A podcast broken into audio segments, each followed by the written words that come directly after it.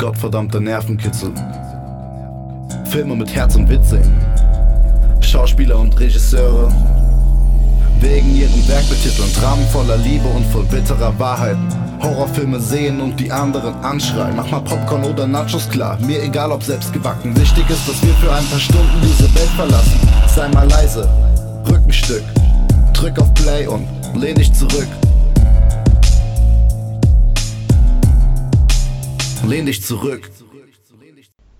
Hallo und herzlich willkommen zu The Art of Entertainment, dem Themenpodcast von wirsindmovies.com. Ich bin der Michael und bei mir sind natürlich heute wieder der Jascha, hallo. Der Sebastian, Gude. Markus, hallo. Ja, seit langer Zeit sind wir endlich wieder in der Stammbesetzung zusammen. Äh, die letzten Ausgaben hat das ja teilweise nicht so geklappt, beziehungsweise sollte nicht so sein. Da hatten wir dann auch mal ein paar Special Guests, aber endlich wieder die Originalleute von The Art of Entertainment beisammen. Und wir haben direkt uns ein sehr, sehr schönes Thema für unsere 24. Aus, äh, 24. Ausgabe gesucht. Der Titel der Ausgabe heißt On the Road Again, Film als Reise. Und worum geht's?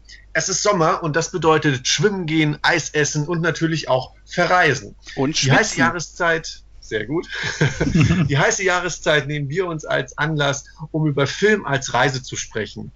Deswegen werden wir in dieser Ausgabe uns mit Roadmovies und Filmen, die in Autos, Bussen, Zügen, Flugzeugen und auf Schiffen spielen, beschäftigen. Was macht diese Filme so interessant und wie wird diese Ausflucht aus den meistens ja dann heimischen Gefilden, Gefilden inszeniert? Äh, also ein heute mal sommerliches Thema. Und bevor wir uns auf das Main Topic eingehen, habe ich an euch eine Frage. Haben für euch, äh, haben bei euren privaten Reisen schon mal Filme als Inspiration gewirkt? Ja, tatsächlich. Also ich bin, bin jemand, der durchaus schon äh, ziemlich viel gereist ist.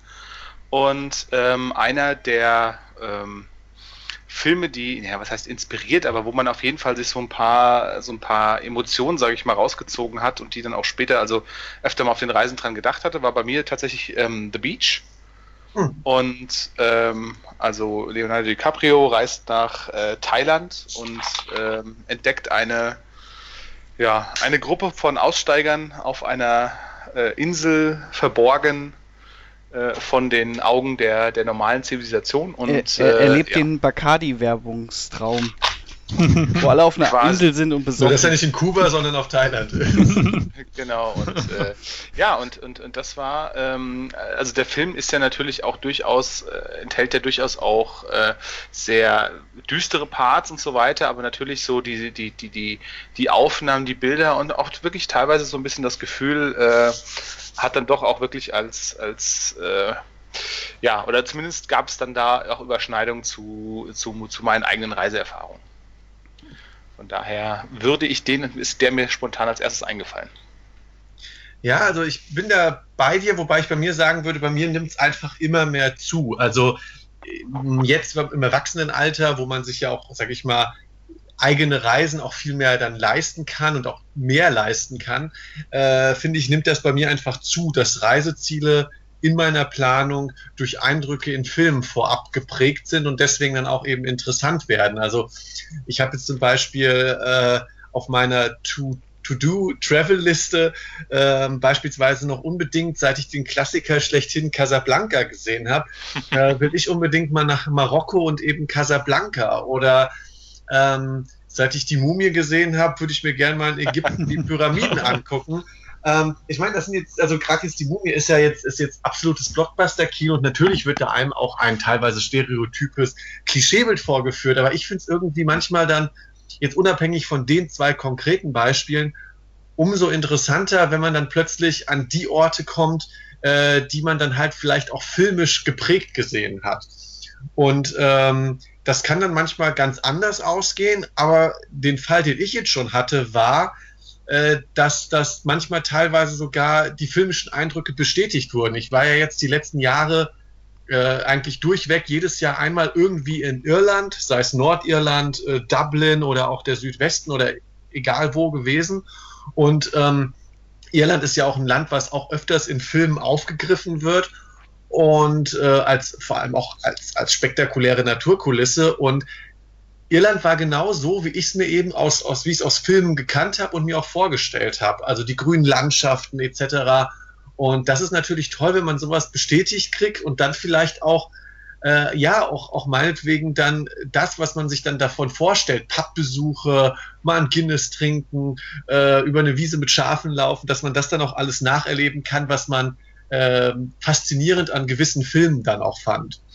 Ja, es kann aber auch genau umgekehrt sein, weil ja. bei The Beach ist es ja tatsächlich so, ähm, dass es, äh, also ich war jetzt selber noch nicht da auf, äh, auf der Insel, äh, wo das gedreht wurde, aber tatsächlich sieht das ja nicht so aus, wie äh, es im Film aussah und hat aber trotzdem halt so einen Touristenboom nach sich gezogen. Mhm. Also sprich, es äh, gibt extra Fahrten dorthin und so weiter und alles immer die Werbung dafür wird quasi richtig dafür Werbung gemacht in, in Thailand. Hey, äh, guckt euch das in den Beach an und die Leute sind halt alle, die da hinkommen, sind halt enttäuscht, dass es halt nicht so aussieht wie im Film, was halt eigentlich ja fast logisch ist.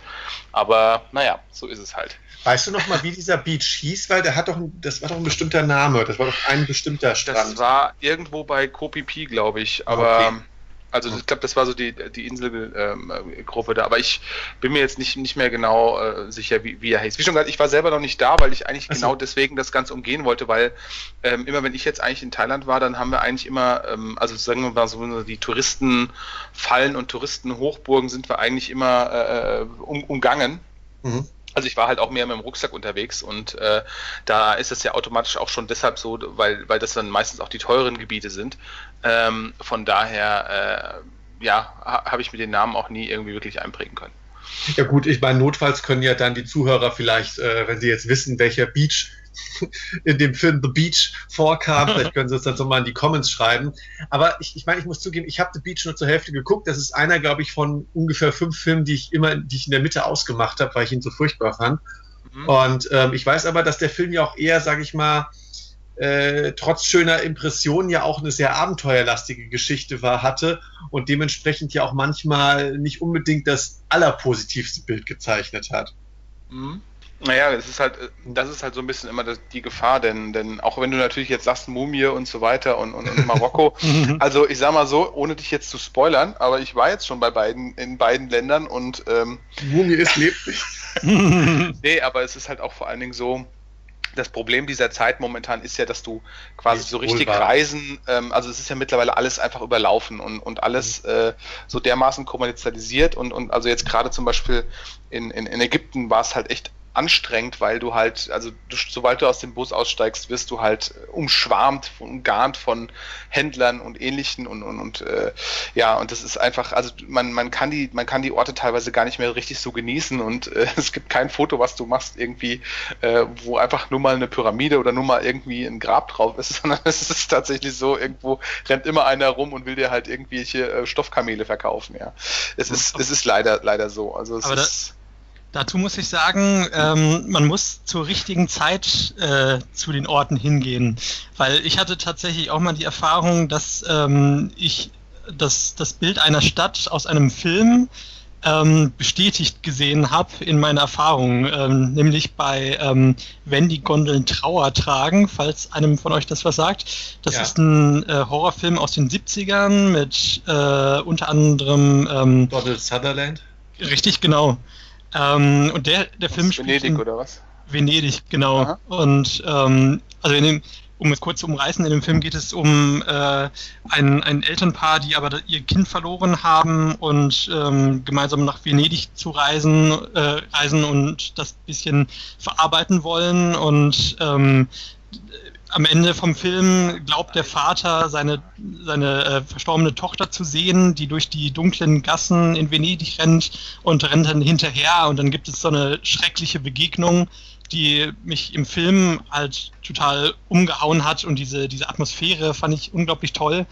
Und als ich dann hinterher nach Venedig äh, selber gereist bin, habe ich erst gedacht, hm, okay, diese Stra Stadt hat überhaupt nichts Gruseliges, weil alles, wie du schon gerade auch bei Ägypten sagtest, alles total touristisch überlaufen ist und ähm, also überhaupt nicht diese, diese, diese Atmosphäre ähm, aufgekommen ist. Aber dann sind wir irgendwann um 3 Uhr nachts äh, bisschen angetrunken durch, die, durch die Gassen Venedigs gelaufen und da war wirklich keine Menschenseele und es war dunkel und ähm, da kam dann tatsächlich genau diese Atmosphäre aus dem Film äh, auf. Ähm, und in dem Moment habe ich gedacht, okay, äh, in dem Film haben die das echt ganz gut eingefangen, obwohl es auf den ersten Blick nicht so schien. Ja, es ist, also wir waren, wir waren zum Beispiel in Ägypten, waren wir während des ähm, arabischen Frühlings. Also okay. eigentlich, eigentlich war es die ideale Zeit, um genau das zu machen. Ähm, und es war eigentlich auch so, dass dann, also die waren teilweise abgesperrt, die Gegenden, äh, weil es da äh, schon auch irgendwelche, irgendwelche Attentate auf einen Touristenbus gab. Und äh, das heißt, also bei uns war dann auch immer ein Polizist mit Maschinengewehr dabei und so. Aber äh, trotz, trotzdem war es halt echt, echt anstrengend. Und das ist halt, also das ist halt das, was, ähm, da kommen wir jetzt ja quasi auch so ein bisschen drauf, dass das letzten Endes ähm, es ja viel auch um, um Emotionen geht bei solchen Reisen ähm, mhm. und um das Gefühl. Ähm, und genau das wird halt dann, also wird halt hier und da halt abgeklemmt, wenn man wirklich versucht, so einem Traum hinterher zu jagen. Also im Endeffekt, die besten Erfahrungen habe ich einfach gemacht, wenn man einfach mal äh, ohne Plan und ohne, ähm, ohne, ohne, ohne Vorstellung ähm, quasi sich einfach reingestürzt hat in, in, so, in, in so, ein Abenteuer. Ja. Da bin ich natürlich bei dir. Ich meinte eigentlich eher den, den positiven Effekt, den es haben kann, jetzt unabhängig davon, dass natürlich der Traum kann auch manchmal ähm, nicht äh, eintreten in der Realität, aber ich meinte eher, dass Filme dann dahingehend den positiven Effekt haben können, überhaupt mir die Inspiration zu geben, ah. in ein Land zu fahren, was ich vielleicht gar nicht auf dem Schirm hätte. Äh, beispielsweise äh, spontan fällt mir noch der Film äh, Brücke sehen und sterben ein. Ähm, die schwarze Komödie mit Colin Farrell und ähm, äh, ich hätte vorher nie drüber nachgedacht, nach Brügge zu fahren. Seitdem ähm, auch weil die diese, sag ich mal, kulturellen Highlights ja auch teilweise so ein bisschen komödiantisch sprechen und dann, ich glaube, es kommt ja auch wirklich dann das Zitat da drin vor, was soll ich eigentlich in diesem scheiß Brücke und im Endeffekt ist es ja dann doch ähm, eine, eine sehr ansehnliche Stadt im Film und ich glaube, dass das dann auch so in der Realität ist und ich, also der Film hat den Effekt gehabt, dass ich Brücke, ähm, dass, dass mich das durchaus interessiert und ich mir den Film angucken möchte.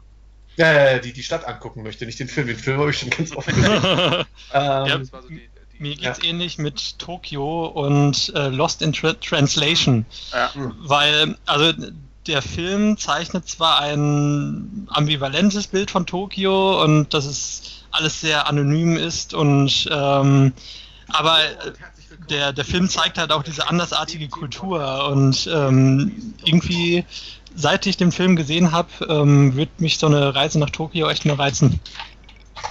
Was ich ganz spektakulär fand, ähm, theoretisch wollten wir eigentlich auch schon letztes Jahr einen Podcast aufnehmen, auch aus den USA. Jascha und ich waren ja letztes Jahr in Kalifornien gewesen und dann auch in Hollywood und so weiter. Und was, was ich sehr, sehr spektakulär fand, war, ich meine, äh, amerikanische Großstädte, Los Angeles, San Francisco etc., ähm, die, die sieht man ja zwangsweise sehr oft in amerikanischen Filmen, weil das eben oftmals die Locations sind, ähm, in denen viele große Filme spielen. Und ich, ich hatte, glaube ich, noch nie so dieses eigentlich schon bizarre Gefühl, dann plötzlich in diesen Großstädten dann teilweise zu stehen.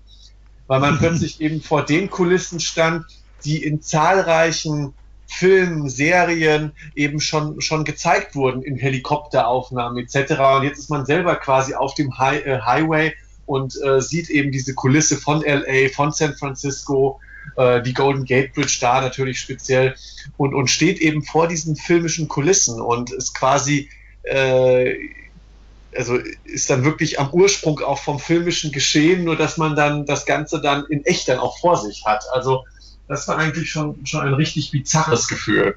Das war bei mir noch krasser, aber aus der Gamer-Sicht, weil ich habe ja GTA 5 ah, gespielt ja. und habe dann sofort den Pier in äh, äh, war das Santa Monica. Monica erkannt und habe auch und äh, ich war ich war so geflasht davon, wie detailgetreu die das nachgebaut haben. Ich habe jedes Geschäft wiedererkannt quasi. Also hier, aha, hier ist das Geschäft, hier ist das Geschäft. Da müsste jetzt eine Spielhalle kommen und ich gehe um die Ecke und da steht da diese Spielhalle und das war schon sehr äh, gruselig irgendwie. Das ist auch interessant. Oder oder es, also es ist auch immer schön. Also du du beschreibst ja quasi so, es ist ja quasi unerwartet. Also du weißt ja nicht, dass es da ist und dann, dann entdeckst du das und denkst, hä? irgendwoher kenne ich das. Ja, ja, ich war schon mal hier. äh, ich war schon mal hier. Ich hatte, es, ich, hatte ähnlich, ich hatte es zum Beispiel einmal gehabt, das ist jetzt zwar kein, kein Film, aber ich bin mit ähm, Kumpels durch, durch Kanada gefahren. Ich war also auch viel in Kanada unterwegs. Und man fährt also wirklich mit dem Auto wirklich also das sind ja, das sind ja hunderte von Kilometern, die man da halt einfach über die Landstraße fährt, über den, den, den Freeway. Und äh, ich gucke halt also aus dem Fenster und dann sehe ich so eine, so eine, so ein riesengroßes, also am Hang gelegenes Minengebäude oder also so ein, so ein Fabrikgebäude quasi, ein verlassenes.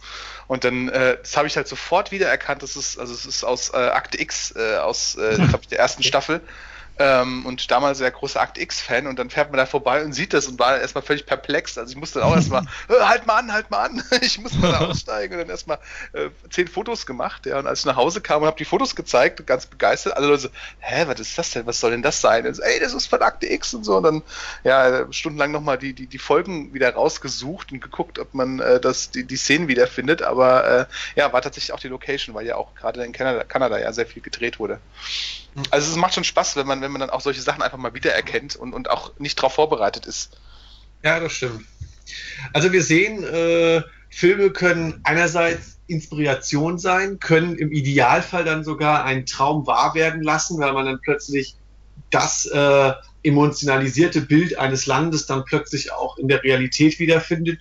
Kann aber auch manchmal natürlich, wie Sully eben schon gesagt hat, dann teilweise auch nicht unbedingt eintreten. Also dass plötzlich die, die, das traumhafte Bild eines Landes, einer Stadt dann manchmal auch dann doch in der Realität nicht so ist. Aber im insgesamt müssen wir doch feststellen, dass wir dann doch sehr positiv gesinnt sind, weil Filme da einfach eine wunderbare äh, generelle Inspiration für Reisen und Reiselust dann auch wirken kann. Genau. Und deswegen, ja. Ja, das ist genau das, was ich gerade noch, noch, noch sagen wollte, weil du jetzt gesagt hast, Reiselust. Es ist tatsächlich so, ähm, wenn man rein das, äh, die Location nimmt oder, oder die, die Sehenswürdigkeit nimmt oder mhm. sowas, dann gibt es halt oftmals den Moment, wo man, wo man eigentlich enttäuscht ist. Aber wenn es um die, um die Emotionen geht, die transportiert werden, die sind trotzdem gleich oder die sind trotzdem, äh, können trotzdem wahnsinnig toll sein halt. Ja, das ist also, äh, man soll sich jetzt nicht, das klang jetzt halt immer so ein bisschen negativ jetzt, äh, so äh, müssen wir enttäuscht oder sowas. Äh, man kann trotzdem sehr, sehr viel äh, ja, erfahren und sehr viel, sich sehr, sehr frei und, und ja, fühlen auf, auf einer Reise, auch wenn, ich sag mal, das das, das Image, das, das, das Bild, der, der, der Money-Shot, den man halt hat von diesem Strand oder von der Pyramide oder was weiß ich, was halt auch nicht unbedingt das, das äh, Wahre ist. Ja, das stimmt, aber äh, Urlaub ist ja auch mal so ein bisschen das, was man selber draus macht. Ja, das stimmt. Man ist ja nicht äh, gezwungen, sich auf jedes, äh, auf jede kommerzialisierte Touristenfalle einzulassen. Ähm, ich würde aber sagen, bevor wir jetzt dann gleich über Reisetourismus und die Tourismusbranche an sich reden, kommen wir doch zu unserem Main. das glaube ich. Kommen wir zu unserem Main Topic, äh, das sich ja nennt On the Road Again, äh, Film als Reise. Und ähm, ja, wir wollen jetzt erstmal über die Reise an sich reden. Nämlich, wie funktionieren Road Movies? Ähm, um was geht es da? Ist der Weg das Ziel oder geht es im Endeffekt wirklich um das Ziel, was dann eben äh, angesteuert werden soll? Was ist eure Erfahrung mit Road Movies? Markus, du vielleicht als Genre-Analytiker. ähm, ja, also der Road Movie an sich ähm, spiegelt eigentlich perfekt die klassische ähm, Heldenreise wieder, wie sie in vielen Hollywood-Filmen vorkommt. Denn ähm, oh, er, fängt, er, fängt, gleich bei Odysseus an, jetzt bin ich aber gespannt. ja, das ist gar nicht so falsch. Also ich bin ja auch bei Markus. ja, ja, weil, weil äh, Figuren machen im Hollywood-Kino meistens eine innere und eine äußere ähm, ja, Reise durch. Und im Road-Movie ist es nun mal eine ähm, wortwörtliche Reise, die tatsächlich vonstatten geht. Und ähm, meistens wird auch in der Reise selber ähm, dann durch die Landschaft häufig äh, dann die, die innere Reise des Helden wiedergespiegelt. Und ähm, ja, deshalb ist es, ähm, kommt es äh, sehr nah als, als äh, Idealbild der Heldenreise. Und also lässt sich, ja.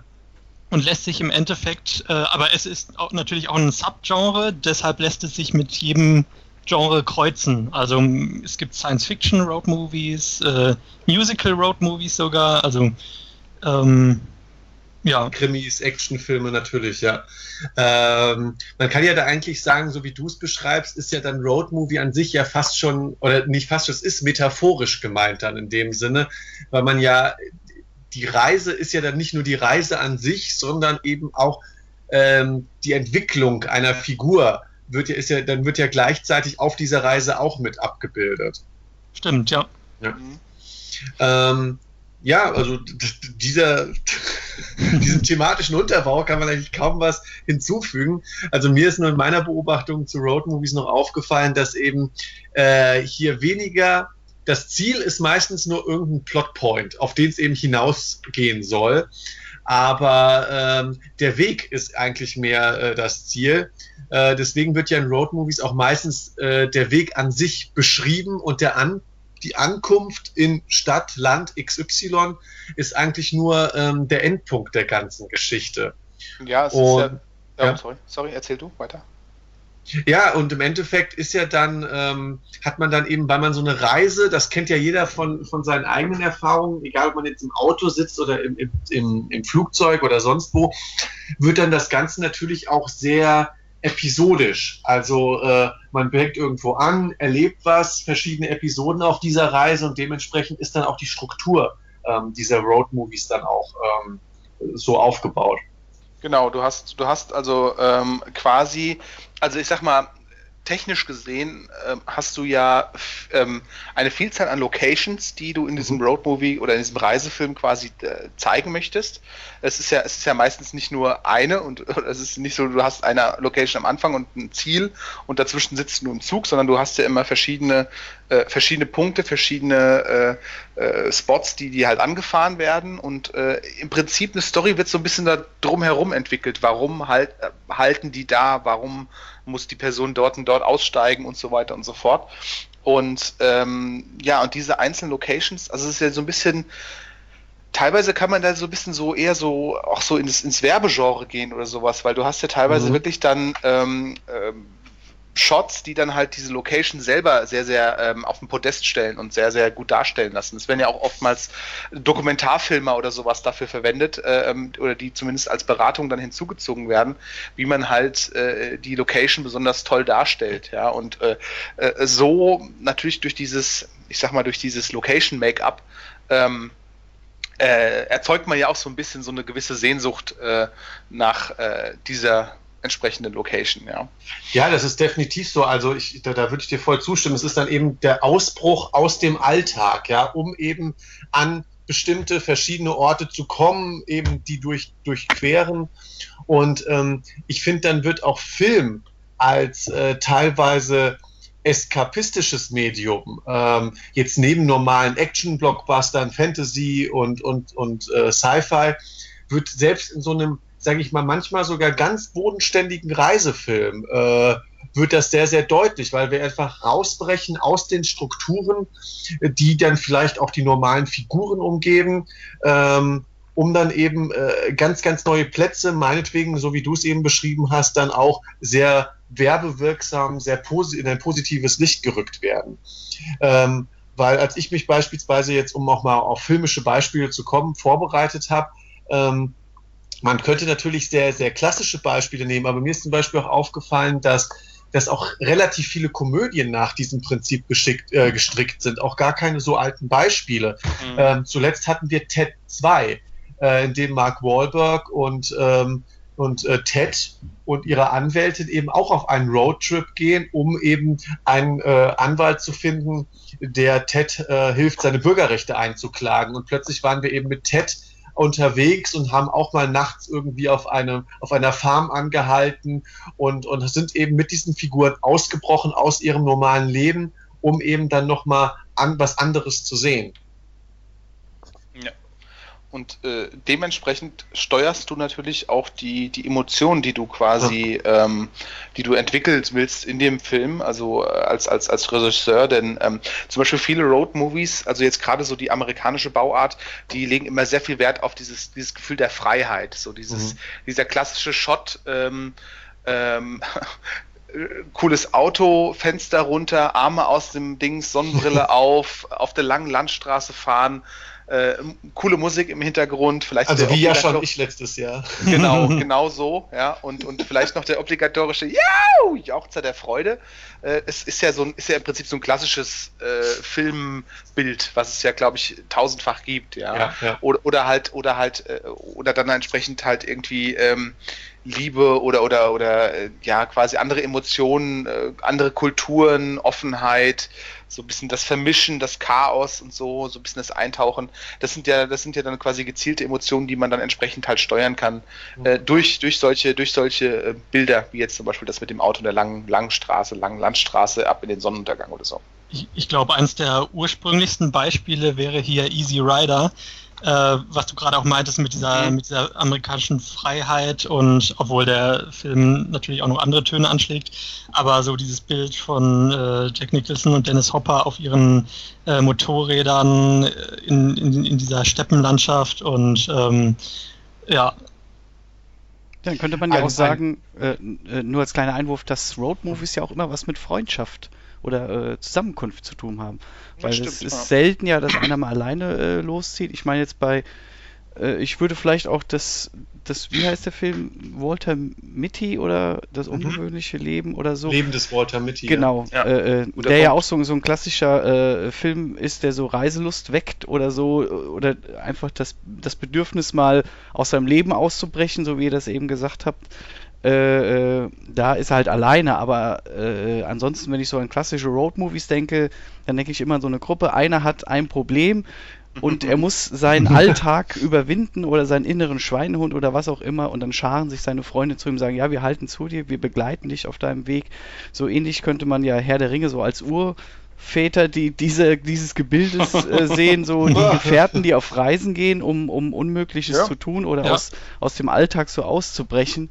Und äh, das ist ja auch eine schöne Analogie, die halt in allen möglichen Formen, ob das jetzt Komödie ist oder, oder ein Drama, wo man sagt, ja, einer geht auf eine Reise, um, um äh, sich selbst zu finden äh, und, und Freunde begleiten ihn dabei oder sowas, ja. Ich, ich finde ja, das schon, ja, mit der Freundschaft finde ich eigentlich, das ist ein ganz interessanter Aspekt, denn wenn man das ganze, ganze Konstrukt des Roadmovies noch weiterspinnen will, eignet sich, glaube ich, der Film Stand By Me als ja. äh, wunderbares Beispiel. Also erstmal ist das, wie du es, Jascha, eben angesprochen hast, man hat die Gruppe von Freunden, von diesen Kinder-Jugendfreunden, die eben äh, auszieht, um eben, äh, weil dann dieses Gerücht von dieser einen Leiche da vorherrscht und sie wollen eben sich eben mal eine Leiche angucken. Und äh, man hat dann eben diese Freunde auf der Wanderschaft. Und was ich dann noch, was dieser, dieser Twist, der das Ganze noch erweitert, ist ja auch dieser Zeitfaktor, der bei so einer Reise auch äh, ja mit reinspielt. Ähm, und bei Stand By Me, ich wurde extrem melancholisch bei dem Film, weil er das ja auch vermittelt dahingehend, dass er sagt, ja, okay, wir hatten eben damals unsere Jugendzeit, wir sind mit unseren Freunden damals, die auch prägend waren, auf Reisen gegangen, aber manche Zeiten, manche außergewöhnlichen Ereignisse, wie eben diese Reise, die durchaus dann die Freundschaft und dann auch ein Leben lang geprägt haben, gehen dann aber auch manchmal vorbei. Und äh, man, man wird erwachsen, man geht wieder zurück in seinen Alltag. Und das ist etwas, was, finde ich, bei Stand By Me mustergültig, dieser Zeitfaktor, äh, dann noch einem vor Augen geführt wird, bis hin, dass das fast schon äh, also tränenziehend ist in dem Film im besten mhm. Sinne. Im Endeffekt wird mir jetzt gerade auch kein Roadmovie einfallen, wo es nicht auch, wo nicht ein Hauptthema die Gemeinschaft ist, weil selbst ähm, der Film Wild mit Reese Witherspoon, wo, wo sie eine Frau spielt, die einen schweren Schicksalsschlag hinter sich hat und äh, allein auf eine äh, lange Wandertour durch die USA geht, ähm, ob, obwohl sie meistens ganz alleine ist, geht es in dem Film trotzdem irgendwie um, um die Gemeinschaft und äh, nämlich im Endeffekt durch die Abwesenheit der Person ähm, in ihrem Leben und dadurch wird es indirekt thematisiert. Also äh, da wird mir nichts einfallen, wo ähm, ja, vielleicht ja. noch in, äh, Into the Wild gibt es ja auch noch den Film. Ne? Stimmt. Ja, und der will ja auch quasi ganz bewusst einfach weg von allem, wenn ich mich nicht, äh, das ist schon Stimmt, ja. das Ding gesehen habe, aber ähm, also sicherlich gibt es da auch Beispiele, aber es ist durchaus ähm, das Gros setzt doch dann tatsächlich auch auf die Freundschaft, was dann einfach so als zusätzliche Emotion so ein bisschen damit rein, reingewoben wird, ja. Uli, was ich ganz interessant fand, wir hast jetzt schon mal den Film Into the Wild angesprochen, äh, der ja durchaus schon dramatischer ist, weil wir waren mhm. ja jetzt bei Road Movies, die jetzt eher ein positives Lebensgefühl oftmals ja doch vermitteln. Ähm, ich denke, man sollte aber auch nicht außer Acht lassen, dass Reise auch nicht immer nur damit zusammenhängt, irgendwie an bestimmte Orte zu kommen, die man unbedingt sehen will, sondern dass durchaus manche Filme eben auch äh, Reise als Flucht beschreiben. Und ähm, da, wenn ich mir jetzt über meine beispielhaften Filme drüber schaue, fallen mir direkt zwei ein. Einer davon ist sogar mein Lieblingsfilm schlechthin, das ist äh, Road to Perdition von Sam Mendes mit Tom Hanks und äh, Jude Law und Paul Newman und dann auch mal London to Brighton äh, den ich jetzt noch eher als Beispiel anbringen möchte, weil in London to Brighton äh, geht es um eine Prostituierte, die mit einer Jugendlichen auf der Flucht vor einem Freier ist, äh, der sie zunächst gewaltsam behandelt hat und sie dann eben ja, zurückgeschlagen haben und dann eben auf der Flucht vor ihm und seinen äh, Schergen sind. Und ähm, der Titel beschreibt ja auch schon äh, die titelgebende Reise im Zug dann London to Brighton. Und ähm, hier ist eben die Reise raus aus der Großstadt hin zur möglichsten Zuflucht an diesen Küstenort. Ähm, äh, ist hier dann eher die Flucht und in dem Sinne gar nicht unter einem positiven Stern von wegen, ja, wir brechen jetzt aus unserem Alltag aus, weil ich will Mädchen XY überzeugen oder äh, will endlich mal raus aus meinem langweiligen Bürojob oder sowas, sondern hier geht's wirklich um, um äh, lebensbedrohliche Situationen, die durchaus auch äh, eine Motivation für eine Reise darstellen können. Ja, wenn du das sagst, sind ja auch viele klassische Kriegsfilme so aufgebaut, dass zum Beispiel auch mhm. Kriegsflüchtlinge oder wenn ich jetzt hier, gerade wenn wir vom Reisen, könnte man ja auch äh, so weit die Füße tragen, ist ja auch ja, quasi ein, ja. ein Reisefilm ja, im negativen Sinne oder jetzt, wo wir auch über Road geredet haben, muss ich natürlich auch an The Road genau sofort denken, der natürlich auch ein, eine Flucht ist und auch da erkennt man sofort diese klassischen Episoden, die dieser Film hat. So jedes Dilemma wird einmal als kurze Episode auf, aufgearbeitet äh, und äh, man sieht halt immer, wie es pro Abschnitt nicht immer so, ja, ja, sie kommen ihrem Ziel näher, sondern sie kommen einem gegenteiligen Ziel näher. Und zwar, dass es immer schlimmer wird und man weiß einfach nicht, wo, wo führt das hin? Wo, wo, wo endet die Reise? Wie ja bei einem positiven Roadmovie ja auch so ist. Man weiß nicht, wie die Reise endet. Aber man geht halt immer vom Guten aus und äh, bei, gerade bei The Road wird es ja immer äh, äh, schlimmer und schlimmer und äh, ja, so, so rum kann es natürlich auch funktionieren. Apropos ja. Episoden. Ähm, Serien. In, ja, in, in Vorbereitung auf den Podcast habe ich natürlich auch über mein Lieblingsthema Serien nachgedacht und mir sind, also mir ist nur eine einzige Serie eingefallen, die so ein bisschen nach dem Road-Movie-Prinzip funktioniert, nämlich Supernatural.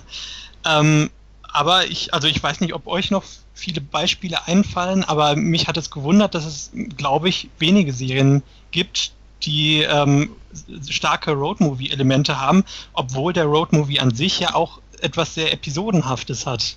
Deshalb habe ich mich da gewundert, äh, wieso es da nicht mehr gibt. Naja, also ich, ich würde Walking Dead vielleicht so als Roadmovie ja. auch noch anerkennen, weil das, die sind ja, ja auch auf einer stimmt, Reise, ja. auf, man könnte es ja ähnlich so wie, wie in einem Kriegszustand sehen, dass die auf der Flucht sind und äh, die einzelnen Staffeln decken da ja die quasi die die die äh, äh die Zielpunkte ab. Also einmal, sie denken immer, sie haben ein Zwischenziel erreicht, aber es ist immer nur eine Etappe, die dann wieder zur nächsten führt und zur nächsten und zur nächsten, was viele langweilt. Ich weiß, einige mögen äh, äh, Walking Dead nicht, aber äh, ich habe es dann doch bis zum Ende ganz gut, gut gefunden und äh, könnte man vielleicht auch so als Road-Movie sehen, wo es auch um die Gemeinschaft geht, um Freundschaft und vielleicht auch das okay. auch es geht auch mal in die gegenteilige Richtung, dass es auch mal um Flucht geht ja, was, was bei mir tatsächlich ähm, so ein bisschen das immer erzeugt, sind aber auch ganz viel so ähm, Dokumentationen, weil ich halt also auch gerne natürlich so Reisedokumentationen oder auch äh,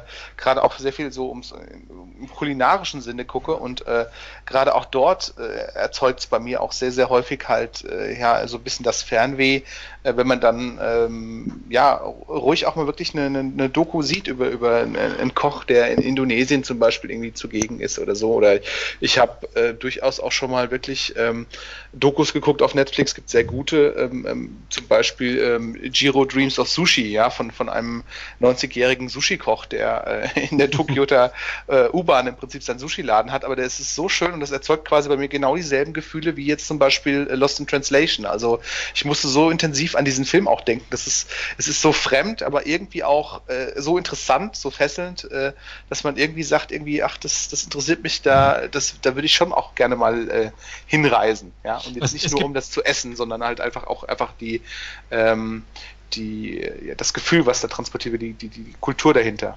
Aber es gibt ja sogar auch viele Dokumentationen, die bewusst diese Struktur des Road-Movies aufgreifen. Und ich habe jetzt zum Beispiel auch gehört, ähm, diese neue Top Gear-Version äh, auf Amazon soll im Endeffekt Grand auch nach Tour. diesem Genau, soll auch nach dem Prinzip funktionieren, dass äh, die ähm, Hammond und Co. Äh, dann jeweils ein anderes Land bereisen und dann äh, durchs Land fahren und äh, ja.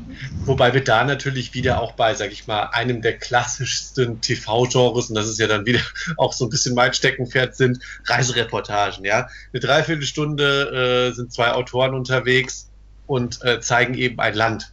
Das ist, äh, denke ich, auch eins der klassischsten TV-Genres, die es an sich gibt äh, im dokumentarischen Bereich dann. Genau, hat sich aber auch weiterentwickelt, finde ich. Zumindest, ja, keine Frage. Äh, vielleicht, also ist das auch einfach mein Geschmack, der sich weiterentwickelt hat. Aber also ich habe das früher schon gerne geguckt, viele Reisereportagen. Ja, ja. Das, das, die waren, die liefen halt früher so auf Kabel 1 und dann war das immer noch eine Moderatorin und es war so alles schön, schön locker leicht und so ein bisschen, auch so ein bisschen oberflächlich. Und mittlerweile ist es ja sehr viel, dass man sehr viel mit Einheimischen irgendwie redet, dass man viel so, so mal auch hinter die die Kulissen guckt und so und, und da auch viel, viel Schönes entdeckt und so weiter. Und äh, finde ich also, finde ich mittlerweile auch viel, viel spannender, wie jetzt noch so das reine, ach guck mal, wie ist die Insel doch schön. Äh, und, und hier ein schöner Strand und da ein schöner Strand und da ein schöner Strand, sondern mittlerweile, äh, wie schon gesagt, äh, guckt man doch gerade jetzt auch in diesem, in diesem Bereich sehr viel auch, äh, ja, geht man, taucht man tiefer ein. Ja. ja, gut, dann würde ich sagen, äh, wir haben jetzt als Basis über das Roadmovie und die Reise an sich geredet, die in solchen Filmen, Serien und teilweise dann auch natürlich Reportagen stattfinden kann. Jetzt möchten wir noch ein bisschen tiefer gehen, denn wir haben, wir haben jetzt über die Reise an sich geredet, aber wie ist es denn jetzt mit den Reisemitteln, die man dazu hat? Also Züge, Flugzeuge, Autos, Busse und Schiffe. Und Deswegen wollen wir jetzt und Zeitmaschinen. äh, deswegen wollen wir jetzt zum zweiten Teil unserer heutigen Sendung kommen, nämlich Spaß mit Zügen, Flugzeugen, Autos, Bussen und Schiffen. Äh, Markus hat es ganz am Anfang schon angedeutet. Road Movies, das ist ja erstmal nur das Grundkonzept und davon können sehr, sehr viele Subgenres abgehen. Und ich denke, darauf werden wir jetzt auch auf jeden Fall kommen, weil diese Filme in diesen Fortbewegungsmitteln nicht zwangsweise immer dem Road Movie Gesetzen folgen müssen. Und ähm, ja, ich würde jetzt sagen, wir reden jetzt einfach mal über Filme, die in Fortbewegungsmitteln spielen. Was ich sehr, sehr, sehr interessant finde, ist, wenn wir jetzt nochmal äh, zu den filmhistorischen Wurzeln zurückgehen, sehen wir, dass schon die Anfänge des Films ähm, über die, die sich über Fortbewegungsmittel, die auch zur Reise genutzt werden, äh, gehandelt hat. Also da haben wir beispielsweise ein ganz berühmtes Beispiel, die Ankunft eines Zuges auf den Bahnhof in La Ciudad äh, oder The Great Train Robbery. Also ich meine, die Titel sind da schon sehr eindeutig. Das sind, das sind ganz, ganz alte Schwarz-Weiß-Filme, noch ohne Dialog. Und ähm, warum das wahrscheinlich gemacht wurde, ist, äh, ist in meinen Augen, das bedeutet einfach Bewegung, das bedeutet äh, Aktion und das bedeutet dann vor allem Visualität, für das ja das Medium Film wie kein anderes steht. Und ähm, ich finde, äh, dieses, diese Möglichkeit der Aktion oder der Action dann eben, das kann man in diesen Film mit diesen Fort, die in diesen Fortbewegungsmitteln spielen, ganz, ganz wunderbar dann auch ausdrücken. Äh, als wir angefangen haben jetzt zu sagen, ähm, über, wir, wir reden über den Spaßgehalt in Filmen, die in Zügen oder sonst wo spielen, ähm, an welche Filme musstet ihr da ganz spontan denken? Hattet ihr dann, kam da irgendwas ganz äh, Paradebeispielhaftes in eure Köpfe oder musstet ihr wirklich erstmal nachdenken, welche Filme das sein könnten? Ja, Bezugfilm habe ich ja ein ganz junges Beispiel von einem Film, den ich erst äh, den, den ich ja, der noch nicht so alt ist und den ich sehr geil fand. Das war äh, Snowpiercer, der wirklich die ganze Zeit nur in einem Zug spielt. Ähm, und bei Schiffen musste ich äh, an Sachen wie Moby Dick zum Beispiel auch direkt denken. Äh, oder das Boot. Das waren so Filme, die mir wirklich sofort in den Sinn gekommen sind. Andere Sachen musste ich schon etwas näher recherchieren, um Sachen zu entdecken, aber hier und da habe ich dann doch noch was gefunden. Bei Flugzeug ist mir dann zum Beispiel noch die unglaubliche Reise in einem verrückten Flugzeug sofort eingefallen, weil ich den erst irgendwie vorletztes Jahr nochmal gesehen hatte. Äh, äh, ja, aber das, da, da wurde es aber schon langsam dünn. Dann musste ich schon wirklich länger nachdenken und äh, mir ist dann auch aufgefallen, dass hier und da ein paar Filme dabei sind, wo ich gar nicht so, wo mir gar nicht so bewusst war, dass sie halt wirklich so, so abzudecken sind, wo man sagen kann, ja, das ist ein Film, der die ganze Zeit nur auf dem Schiff gespielt hat, äh, weil, weil das Transportmittel an sich gar nicht so im Mittelpunkt stand. Ja, aber ich glaube, das ist ein wichtiger Punkt, äh, Jascha, den du da gerade ansprichst, weil ich finde, das Fortbewegungsmittel an sich kann mal Hauptdarsteller sein, so wie es eben in Snowpiercer ist oder einer der Hauptdarsteller und mal eben Nebendarsteller sein. Und deswegen vergisst man auch sehr, sehr viele Filme, äh, die vielleicht, vielleicht hauptsächlich in oder auf diesem Fortbewegungsmittel spielen hm. und dann vielleicht sogar Klassiker manchmal sogar sind, aber man, man hat vollkommen vergessen, dass sie da spielen, weil als ich meine Liste gefüllt habe, ist mir auch am Anfang, ja okay, äh, Con Air ist mir sehr schnell eingefallen beispielsweise. ähm, oder, oder Speed, das ist beispielsweise so ein Klassiker des Genres, äh, der ja äh, zwei Drittel des Filmes spielen eben in dem Bus, der, äh, der entführt wird und an dem eben eine Bombe dranhängt. Aber manchmal wird es dann schon so ein bisschen schwierig. Äh, was es denn noch für Filme? Und äh, äh, obwohl es da eigentlich noch sehr, sehr, sehr viel gibt. Ähm, ein Film, den ich vor kurzem äh, gesehen habe, äh, den ich leider ein bisschen nachholen musste, weil ich ihn zu seinem Entscheidungsjahr nicht gesehen habe, ist beispielsweise wieder ein Film in einem Flugzeug Einsame Entscheidung mit äh, unter anderem Kurt Russell. Mhm. Und einen ganz kleinen Kurzauftritt von Steven Seagal, der nicht allzu lange am Leben bleibt in diesem Film, in dem eben ein Flugzeug entführt wird und Kurt Russell eine Spezialeinheit das Flugzeug entern, um eben die Situation zu entschärfen. Ähm, also das ist so ein Film, der natürlich spielt er in einem Flugzeug, aber äh, in, in sich ist erstmal Flugzeug natürlich Schauplatz, aber auch eher Nebendarsteller, weil es geht ja um die Befreiung der Geiseln.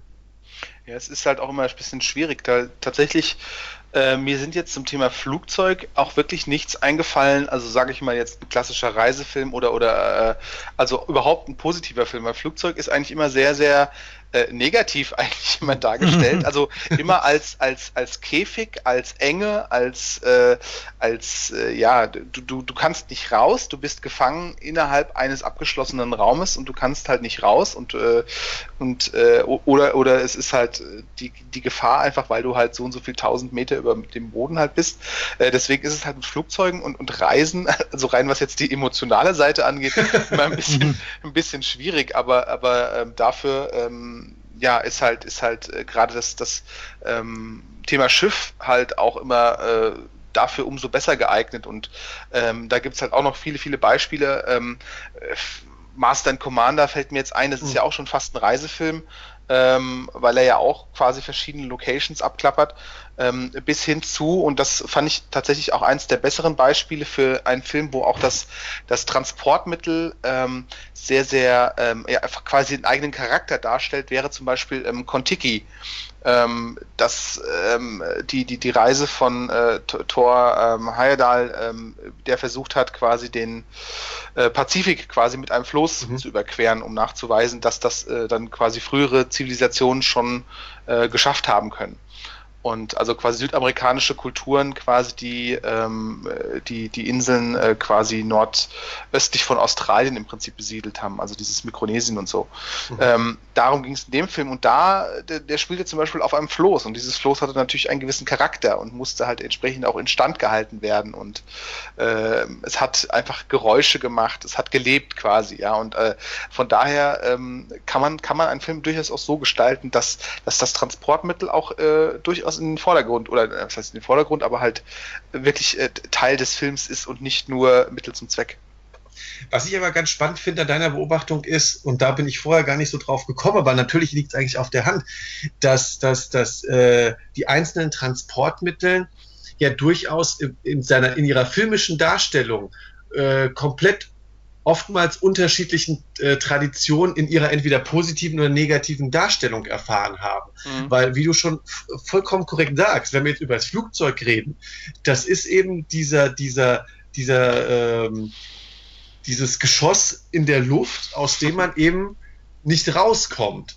Und wenn es eben abstürzt, äh, ist es dann meistens äh, eine Riesenkatastrophe, weil dann auch äh, direkt mehrere Menschen dann ja, äh, Menschenleben dann ja auch meistens geopfert werden äh, wurden. Und ähm, dahingehend äh, stimmt es schon. Also ein Flugzeug beispielsweise wird in Filmen äh, oftmals äh, für, für, äh, für spannungserzeugende Zwecke genutzt. Äh, wird das Flugzeug abstürzen, werden es die Passagiere überleben? Ähm, und da fallen mir eigentlich auch keine in dem Sinne positiven Beispiele ein. Also ich habe jetzt noch neben Einsame Entscheidung und Con Air ist ja auch so ein, so ein Beispiel aus den 90ern Air Force One, äh, in dem eben die Prä äh, Maschine des Präsidenten auch wiederum entführt wird und droht abzustürzen. Mhm. Ja, oder Red und, Eye ist ja auch. Oder Red Eye, genau. Snakes ähm, on a ähm, Plane! Turbulence aus den 90ern. ähm, also äh, interessanterweise ist das Flugzeug ähm, eher dieser, dieser, dieser Punkt, aus dem man dann eventuell nicht mehr rauskommt und eben dann auch diese Todesfalle sein kann, mehrere tausend Meter in der Luft. Mhm. Währenddessen beispielsweise finde ich ein Auto weitaus mehr positiv dargestellt wird, wie du schon ganz am Anfang beschrieben hast, Hurli, mit äh, äh, zwei Leute gehen auf Reisen und ähm, und freuen sich am besten noch im Cabriolet. Und dahingehend habe ich schon mit Need for Speed oder sowas, da werden ja die Autos, die Sportwagen oder auch in The Fast and the Furious mit einer weitaus positiveren Seite gezeigt, als es dann äh, in, in, bei den Flugzeugen der Fall ist, obwohl Flugzeuge natürlich nicht in der nicht filmischen Darstellung ein, ein durchaus sicheres und, und nützliches Fortbewegungsmittel sind. ähm, was ich wiederum ja. finde, was, was sehr unterschiedlich dargestellt wird in der filmischen Darstellung, ist der Zug. Ähm, der kann einerseits ähnlich wieder wie, wie ein Flugzeug ähm, für Spannungserzeugung genutzt werden. Da fällt mir ein von mir sehr gemochter Film Unstoppable ein mit äh, Chris Pine und, und ähm, na, der Darsteller aus Training Day. Denzel Washington äh, von, von Tony Scott, ähm, in dem eben ein, ein Zug mit, mit Chemikalien droht, mit einem anderen zusammenzustoßen oder die Entführung der Pelham 123, Original wie Remake, äh, wo eben auch ähm, der Zug gleich mit, mit äh, bei der äh, Kollision mit Tod gleichzusetzen ist. Aber beispielsweise in Western kann der Zug wiederum für äh, die Möglichkeit der Moderne und des Vorankommens stehen. Also da ist der Zug wiederum sehr, sehr breit aufgestellt in seiner. Auf was, ähm, auf dem man rumlaufen kann, ja, wenn wir gerade bei Western sind. und, und gleiches verhält sich das Ganze mit dem Schiff. Das mhm. ist im Endeffekt auch sehr, sehr 50-50. Also bei ja. Filmen wie Das Boot oder äh, aus den letzten Jahren All is Lost mit Robert Redford, wo er im Endeffekt den ganzen oh, ja. Film über alleine als Schiffbrüchiger spielt und äh, auch, ein, auch ein sehr toller Film. Äh, ja, da, da, steht das, das Schiff äh, auch für diese Beengtheit und für, für den Phillips, ohne Tod. Ja, stimmt aber auf der anderen Seite in vielen Filmen, ähm, besonders wenn es jetzt zum Beispiel ins, ins Piratengenre geht, äh, Fluch der Karibik zum Beispiel, da ist das Schiff dann plötzlich die, die Freiheit äh, in vielen Fällen. Oder auch sowas wie Master and Commander. Ja. Und das Traumschiff nicht zu vergessen. Richtig. 90 Minuten pure Urlaubsstimmung. ähm, aber passt ja auch, also in seiner Darstellung wieder ganz anders als All is Lost beispielsweise.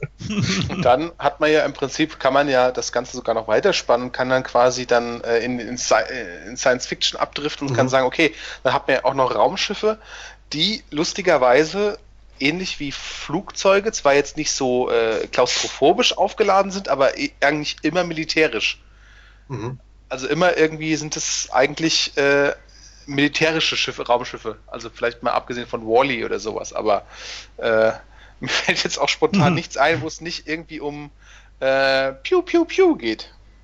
Da, da, fällt mir noch, noch äh, doch noch eine Serie ein, Star Trek Voyager.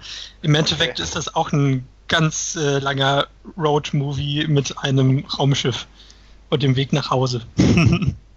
ich glaube aber, was wir, äh, was man allen diesen Filmen, egal ob positive oder negative Darstellung oder welches Fortbewegungsmittel es jetzt auch sein soll, äh, wichtig wird, dass eben dieser, äh, dieses Fortbewegungsmittel selber zu einem eigenen abgeschlossenen Mikrokosmos sein kann und es dann wirklich auch auf den Regisseur ankommt, wie er eben es schafft, dieses Fortbewegungsmittel und auch eben die Räumlichkeiten in diesem Fortbewegungsmittel einzufangen. Ähm, ich finde ein, ein gar nicht uninteressantes Beispiel dahingehend, und ich mag den Film eigentlich nicht, ist äh, Snowpiercer, den Jascha ja eben schon erwähnt hat, mit seinen unterschiedlichen Abteilen, die gleichzeitig unterschiedliche Räume sind und damit unterschiedliche äh, Set-Pieces sind in, in dem ganzen Film ist also auch eine Reise in der Reise, weil du der, der Zug bewegt sich vorwärts und die Leute mhm. im Zug bewegen sich vorwärts und haben auch dort verschiedene Locations und äh, und der Hauptcharakter macht auch noch eine Reise durch. Also das ist ja äh, absolute Zugception. Wohl wahr. Und Unstoppable beispielsweise, jetzt eben dieser, dieser Film, der ja auch auf einer wahren Begebenheit in, äh, passiert, der ist dann wiederum, der ist eher mit der Aufgabe beschäftigt, wie schafft man es, diese Größe von gewissen Fortbewegungsmitteln, also gerade Züge und Flugzeuge, die ja dann vielleicht auf den ersten Blick ähm, nicht die visuelle Geschwindigkeit äh, entstehen lassen können, wie es jetzt beispielsweise ein Sportwagen tun kann, wie man es eben schafft, diese in Anführungszeichen trägen Fortbewegungsmittel dann eben spannend und, und ähm, kinetisch dann eben auch, auch inszeniert. Und das ist in Unstoppable beispielsweise jetzt weniger durch, durch die Innenaufnahmen von dem, was im Zug passiert, anstatt dass die Kamera mit dem Zug mitgeht, teilweise beschleunigt, teilweise sehr schnell schneidet. Also da gibt es dann wiederum ganz, ganz viele verschiedene Arten der Inszenierung äh, dieses, äh, dieses Fortbewegungsmittels. Mhm. Dann würde ich sagen, wenn keiner mehr was zu den ganzen spaßigen Vorbewegungsmitteln zu sagen hat, äh, kommen wir doch zum Abschluss unserer heutigen Ausgabe. Wir haben jetzt über sehr viele unterschiedliche Arten äh, von Filmen geredet. Wir haben über klassische Roadmovies geredet. Jetzt haben wir über Roadmovies geredet, die eben in einem Fortbewegungsmittel hauptsächlich spielen, teilweise aber auch äh, dann wiederum ganz andere Genres äh, wiederum anschneiden, wie eben unter anderem den Actionfilm oder den Western oder eben den Science-Fiction-Film.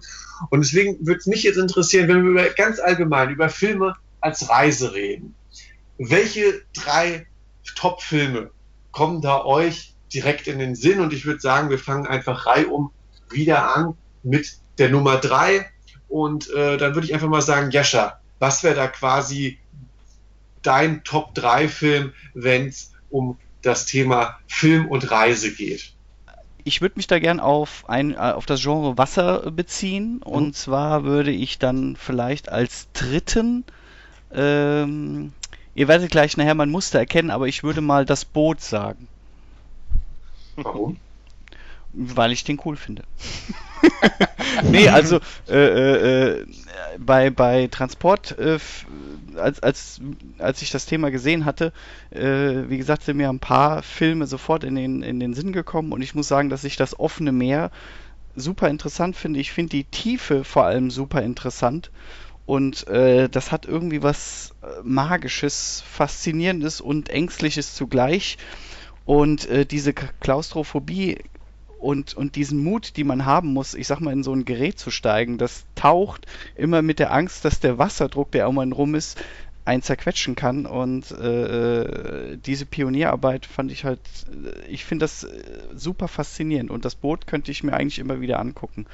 Also von allen in, aus meiner Liste, ich habe ja hier eine relativ lange Liste von Filmen mit äh, ulkigen Transportmitteln über Schiffe, äh, Flugzeuge und Co da äh, würde ich auf Platz 3 auf jeden Fall das Boot nehmen. Und weil ich in den Bavaria Filmstudios schon mal durch die Kulisse gelaufen bin. Was sehr cool war. Ja, Markus. War ich, ähm, ich würde tatsächlich auch einen äh, Wasserfilm nehmen, nämlich den ich gerade schon erwähnt habe, All is Lost mit Robert Redford. Ähm, einfach deshalb, weil damals wurde ich von einem Freund in den Film geschleift und ich habe mir vorher gedacht, oh Gott, ein Spielfilm äh, und dann muss ich die ganze Zeit ähm, oder ich hatte schon vorher gelesen, dass in dem Film kein einziges Wort gesprochen wird und man nur Robert Redford sieht auf dem Wasser die ganze Zeit. Aber der Film hat mich hinter total umgehauen, weil ähm, die Atmosphäre einfach so, so klasse war und man wirklich die, die Angst dieses Mannes, der ähm, allein auf dem Meer ist und äh, dem Tod ins Auge blickt, äh, das so gut mitfühlen konnte. Ja, das stimmt. Das war echt cool. Ähm, ja, bleiben wir, bleiben wir beim Wasser. Ähm, ich habe es auch schon vorhin erwähnt. Ähm, Kontiki ist äh, für mich äh, da auf jeden Fall in der Liste zu nennen. Ich habe auch schon kurz erklärt, worum es geht. Ähm, Im Endeffekt halt ein Film, der halt auch wirklich sehr durch seine durch seine Bilder lebt, ähm, rund um dieses Floß mit den, mit den, äh, mit den Abenteurern ähm, und auch äh, um das Floß herum äh, die Bilder und natürlich immer sehr viel Sonne und Meer und äh, Weite und äh, ja, insgesamt ein Film, der ähm, auch, ich sag mal, erfrischend anders ist dahingehend, dass es ein skandinavischer Film. Äh, es sieht aber wirklich also aus wie ähm, Hollywood äh, gemacht. Ähm, empfehlen aber so die, die Klischees, die ähm, die Hollywood-Filme häufiger ähm, anbieten bei, bei solchen, bei solchen ne, Reisen oder bei solchen auch äh, eine Gruppe, die äh, auf einem beengten Raum zusammen äh, sitzt und das, es fehlte so ein bisschen das, das, das aufgesetzte Drama. Das fand ich irgendwie sehr erfrischend. Also wäre für mich nach wie vor eine, eine Empfehlung für alle, die den Film noch nicht gesehen haben. Ich zum Beispiel. Zum Beispiel. Ähm, ja, und mein Film äh, Top 3 ist auch schon erwähnt worden meinerseits, nämlich London to Brighton, ähm, das Thriller-Drama ähm, aus Großbritannien, in dem man, wie gesagt, eben die, eine Prostituierte plus das jüngere Mädel auf der Flucht hat vor einem äh, gewaltbereiten Freier. Und man hat hier eben die titelgebende Zugfahrt, ähm, die ähm, einerseits Flucht bedeutet, einerseits auch die vage Hoffnung in ähm, in, in die Freiheit, in, in die, ähm, dass man eben wegkommt von dieser Gewalt. Und ähm, das ist oftmals sehr eindrücklich, sehr dramatisch, ähm, aber auch mit sehr vielen Härten inszeniert und ähm, ist natürlich nicht der Hauptbestandteil dieses Films, aber ähm, der Film ist insgesamt eine Reise, nämlich die, die Reise der Flucht. Also der Film spielt nicht nur in dem Zug. Und äh, dahingehend ein Geheimtipp, den man sich auf jeden Fall mal äh, anschauen kann, vor allem wenn man äh, britisches äh, Kino mag, was ja durchaus immer auch sozial äh, realistisch geprägt ist und dahingehend ist, ist London, Land Brighton mh, hm, ein, ein sehr erschütternder Film, der äh, einem nicht unbedingt nur positive Urlaubsgefühle vermittelt, so gern ich auch mal selber äh, auch nach Brighton möchte. Das ist aber nicht der, nicht der Vampirfilm mit Gemma Arterton, oder? Nein, das ist Byzantium. Den hat sie nämlich auch schon erwähnt, glaube ich mal, ne? Den hat, oder Haben wir schon mal über Vampirfilme geredet? No, nicht über Vampirfilme, aber irgendwie kam mir so da drauf. Ausgaben schon. Ah, äh, kann gut sein, dass ich schon mal über Byzantium geredet habe. Ähm, ja, kommen wir zu unserer zweiten Runde, unserem Platz 2. Und Jascha, wir fangen wieder bei dir an und ich bin gespannt, was du jetzt hast. Wieder etwas unter Wasser oder geht es jetzt äh, wieder an Land? Nee, es bleibt unter Wasser. Äh, ich würde jetzt auch nicht sagen, dass das wieder, ein, das ist leider kein klassischer Reisefilm, aber ein Film mit einem äh, Transportmittel unter dem Meer. Äh, und zwar ist das Jagd auf Rote Oktober, den, okay. den ich äh, ja bei, bei äh, Schiff und, äh, und U-Boot-Filmen sind die Sachen mir halt als erstes eingefallen und da ist mir wieder eingefallen, wie, wie gern ich U-Boot-Filme doch eigentlich gucke, es aber viel zu wenige gibt und einige halt auch sehr schlechte. Ähm, Gab es nicht hier mit Atze Schröder sogar einen? Äh, ja. Okay, den habe ich sogar auch gesehen. Ähm, oh unglücklich, unglücklicherweise. äh, da sieht man mal, der macht jetzt hier glücklicherweise Würstchenwerbung. Ja. und ja, äh, Jagd auf Rote Oktober ist äh, auf jeden Fall mein Platz 2.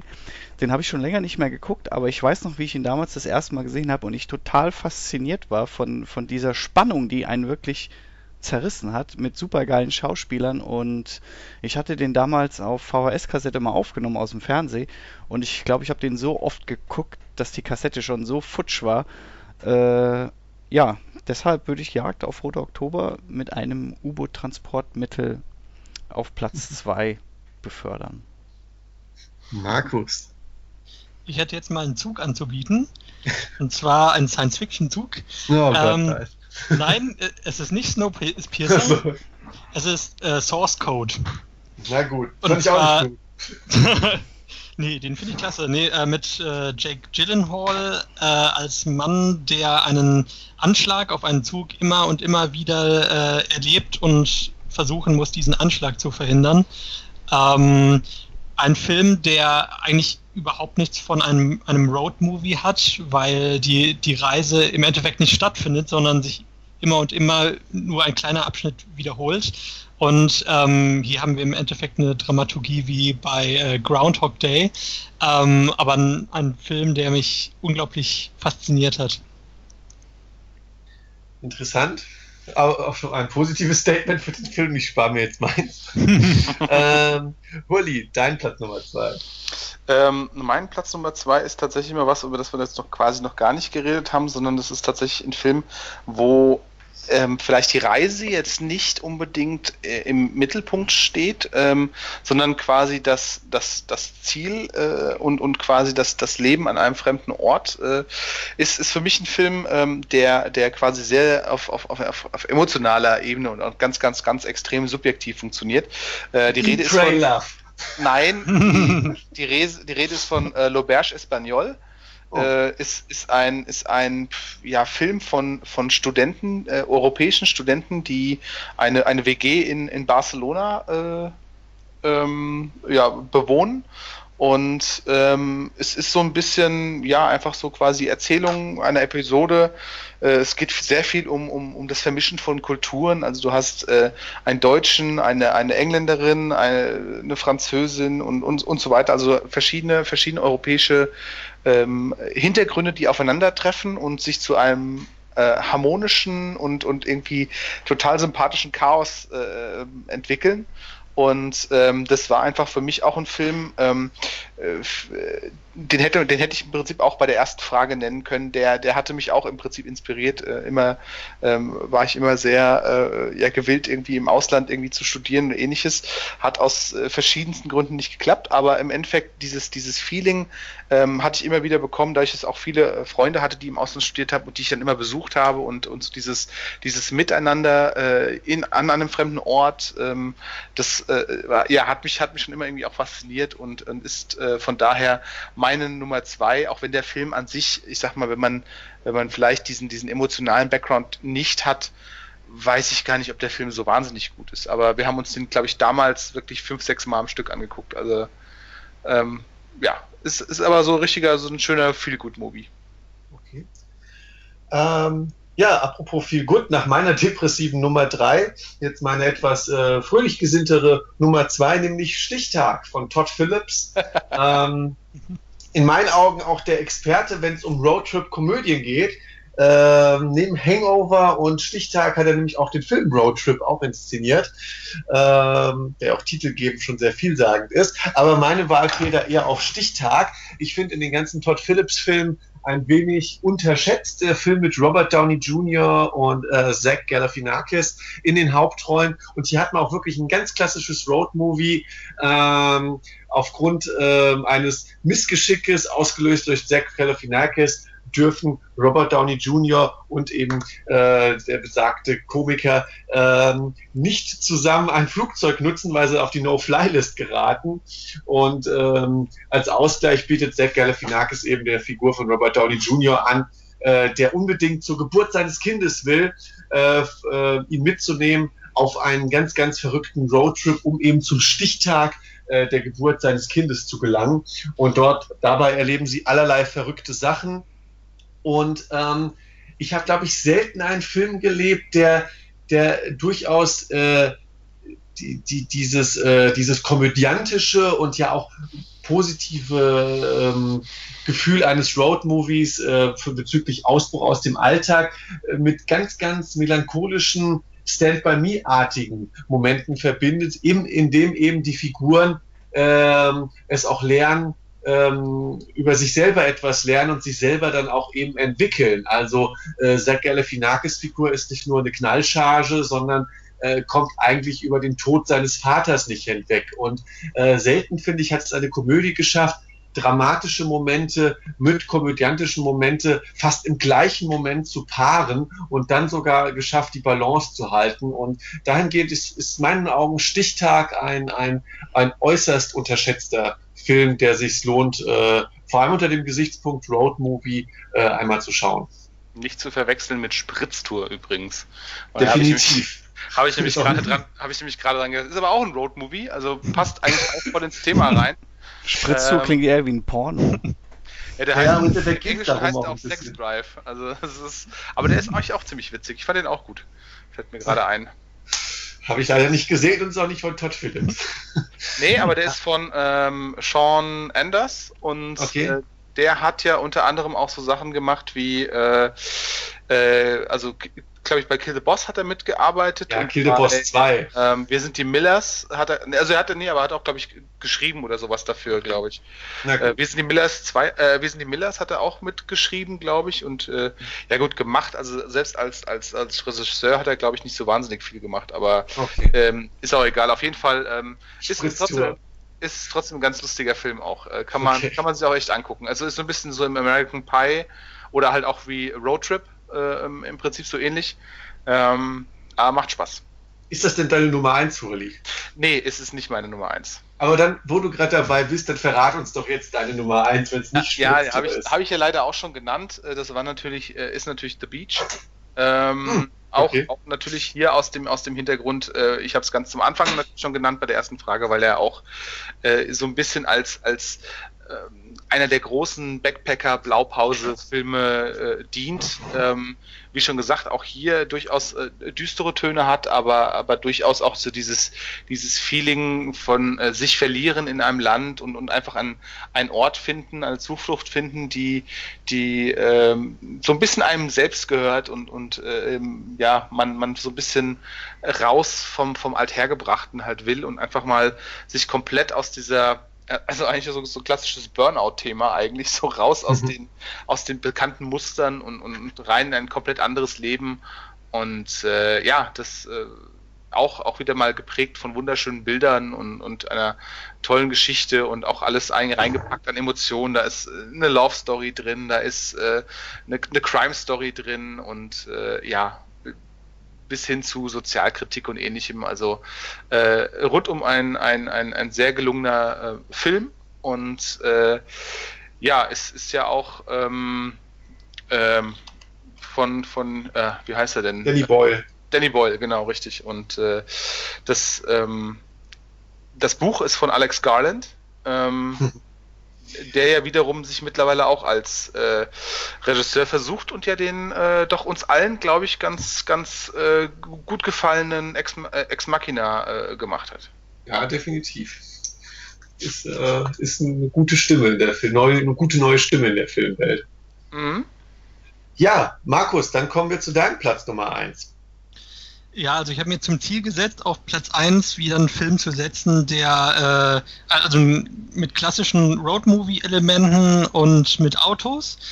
Und mir ist ein Film eingefallen, an den ich bei dem beim Thema Roadmovie erstmal gar nicht gedacht habe, äh, obwohl er äh, extrem viele Elemente davon hat, nämlich Mad Max Fury Road. ähm, weil im Endeffekt ist der Film ein einziger Road-Movie. Ähm, aber halt auch mit, mit sehr viel Action gemischt, was man, glaube ich, bei dem Genre auch nicht so häufig hat. Also so viel Action zumindest wie bei Mad Max. Ja, das ist meine Eins. Jascha, ist das vielleicht auch deine Nummer eins als großer Mad Max-Fan?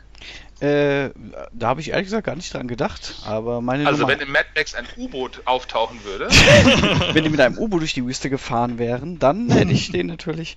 Nein, aber äh, ich muss jetzt leider weg von den U-Booten und vom Wasser und äh, äh steige oh. auf in die Weiten des Alls.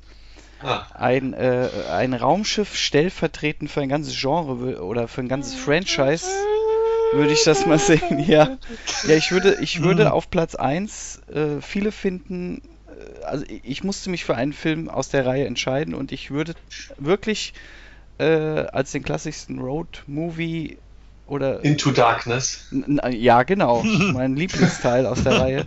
Nein, äh, Star Trek The Motion Picture, also der allererste. Die Unmotion Picture meinst du? Äh, ähm, weil äh, ich, ich finde diesen Teil, also ich muss eh sagen, dass ja Star Trek, der Name beinhaltet ja schon, es ist quasi eine Reise durch, durch die Sterne und äh, durch die Weiten des Alls, in dem man unendlich viele Abenteuer erleben kann. Und äh, Star Trek an sich hat mich schon immer fasziniert. Und der erste Star Trek Motion Picture äh, Film war für mich immer so der, das Vorzeigeschild für wir erforschen das Unbekannte. Wir, wir, wir gehen auf einen Trip, also wir, wir, wir haben ein Ziel vor Augen und zwar zu ergründen, was da vor sich geht. Und das ist etwas, was mich schon immer sehr tief fasziniert hat, das Unbekannte zu ergründen. Es muss nicht immer erklärt werden. Ich habe es auch sehr gerne, wenn, wenn ich mir das selber herleiten muss. Ähm, aber ich fand auch die Auflösung bei, bei, äh, äh beim ersten Star Trek-Film halt sau genial gemacht. Vielleicht ist auch mein, äh, äh mein Star Trek-Fantum, das mich da etwas blendet, aber äh, ich, allein schon die, dieser, diese Reise von Spock, wo er äh, äh wie, äh, die Reise von, von ihm vom Raumschiff zu Ouija, weil er, er dringt ja dann diesen Tunnel vor und sieht dann diese ganzen faszinierenden Bilder. Allein sowas hat mich so tief bewegt, dass ich halt von dem Science-Fiction-Genre nie mehr weggekommen bin und das ist für mich das, was halt das Science-Fiction-Genre ausmacht und Star Trek, der erste Star Trek-Film, als Stellvertreter für alle Star Trek-Serien, die danach noch kamen, ist für mich so die der der der Road-Movie schlechthin, der hoffentlich auch nie enden wird. Interessante Variante und so habe ich unter dem Gesichtspunkt mal, unter dem Gesichtspunkt Star Trek nochmal betrachten möchte, auf jeden Fall eine absolute Motivation, sich dann nochmal mit der Reihe dann zu beschäftigen oder sich überhaupt mit der Reihe zu beschäftigen, genau. falls man das noch nicht getan haben sollte. Also, Solltest du ja mal. Ein schöner Aufruf, Jascha. ähm, ja, ich komme zu einem Film, den ich schon, wenn es um meine Top 3 of All Time und so weiter, schon sehr, sehr oft geredet habe. Und ich habe ihn noch nie unter dem Gesichtspunkt gesehen. Ich habe ihn immer unter dem Gesichtspunkt Vater-Sohn-Drama, im weitesten Sinne auch Gangsterfilm gesehen, aber nie unter dem Gesichtspunkt Roadtrip. Aber allein der Titel äh, passt eigentlich schon dazu und das ist nämlich mein absoluter All-Time-Lieblingsfilm Road to Perdition von Sam Mendes, wie gesagt, äh, mit Tom Hanks, in dem man eben ähm, ja die Reise von Tom Hanks hat, der einen Mafia-Killer spielt und äh, in Ungnade fällt, weil einer seiner Söhne einen seiner Aufträge beobachtet hat, einen Mord beobachtet hat. Das gefällt dem Mafia-Paten äh, in Form von Paul Newman überhaupt nicht und der möchte dann eben äh, Tom Hanks und seine Familie auslöschen. Es bleiben eben nur Tom Hanks und äh, besagter Sohn übrig und ähm, sie machen sich eben auf in besagtes Perdition, in dem eben sie Zuflucht suchen bei einer Tante, der Familie. Und was das Interessante ist, wenn man das Ganze jetzt nämlich äh, übersetzen würde, ist Perdition nicht nur einfach ein irgendein Ort, in dem äh, die zwei flüchten wollen, sondern Road to Perdition heißt auch einfach auf Deutsch übersetzt oder das Wort Perdition Verderben, Verdammnis, also der Weg ins Verderben, der Weg in die Verdammnis und dahingehend ein wunderbar doppeldeutiger Titel. Ähm, der mein Leben sehr gut beschreibt. äh, wenn du das so sehen möchtest. Ansonsten hat man eben, äh, hat man eben hier wieder diese Flucht, ähm, die ja schon aufgrund äh, eines negativen äh, Ereignisses eben, äh, also das war der Auslöser dafür und jetzt hat man eben diese Flucht der beiden, äh, die ja eben hoffen, äh, in besagtem Ankunftsort äh, dann in Sicherheit zu sein. Was aber wiederum ganz interessant ist, innerhalb dieser Struktur, wenn man das als Roadmovie betrachten will, es ist nicht nur die permanente Flucht und die Angst davor, getötet zu werden, sondern man hat eben auch die Annäherung zwischen Vater und Sohn und dahingehend äh, auch sehr viele positive Episoden, in dem nämlich der Vater dem Sohn beispielsweise beibringt, Auto zu fahren. Und ähm, dahingehend ähm, man hier den Charakteren so sehr, sehr, sehr nahe kommt um dann eben in den emotionalen und dramatischen Momenten noch mehr aus dem Film herausholen zu können. Also dahingehend noch ein wenig äh, vielseitiger in seinen Gefühlslagen, als es jetzt beispielsweise ein London to Brighton ist, ist Road to Perdition da in seiner Ausrichtung und ein Film, den man e äh, eben auch aus dieser Perspektive, aus diesem Blickwinkel so betrachten kann. Ja, dann würde ich sagen, ähm, wir beenden das Thema für diese Ausgabe. Ähm, es war auf jeden Fall, fand ich, eine sehr, sehr, sehr spannende Ausgabe, weil wir in sehr viele und vielseitige Richtungen geredet haben und jetzt auch gerade bei unserer Filmauswahl äh, genre-technisch ja sehr, sehr weite Bahnen geschlagen haben, von der Komödie hin zu einem Science-Fiction-Film. Und man sieht einfach, Film als Reise, das ist nicht nur das Road-Movie, das können auch eben die Fortbewegungsmittel sein, in denen das Ganze spielen kann und eben auch noch viele, viele andere Elemente. Und ich denke, das haben wir jetzt auch ähm, ganz schön hier herausstellen können. Ähm, ansonsten besucht uns natürlich auch auf unserer Website wirsindmovies.com. Dort findet ihr neben unseren Podcasts äh, auch viele andere Podcasts unserer Kollegen da, sehr, sehr viele Kritiken, die immer zu neuen, aktuellen Kinofilmen als auch zu etwas älteren Filmen und Klassikern dort herauskommen.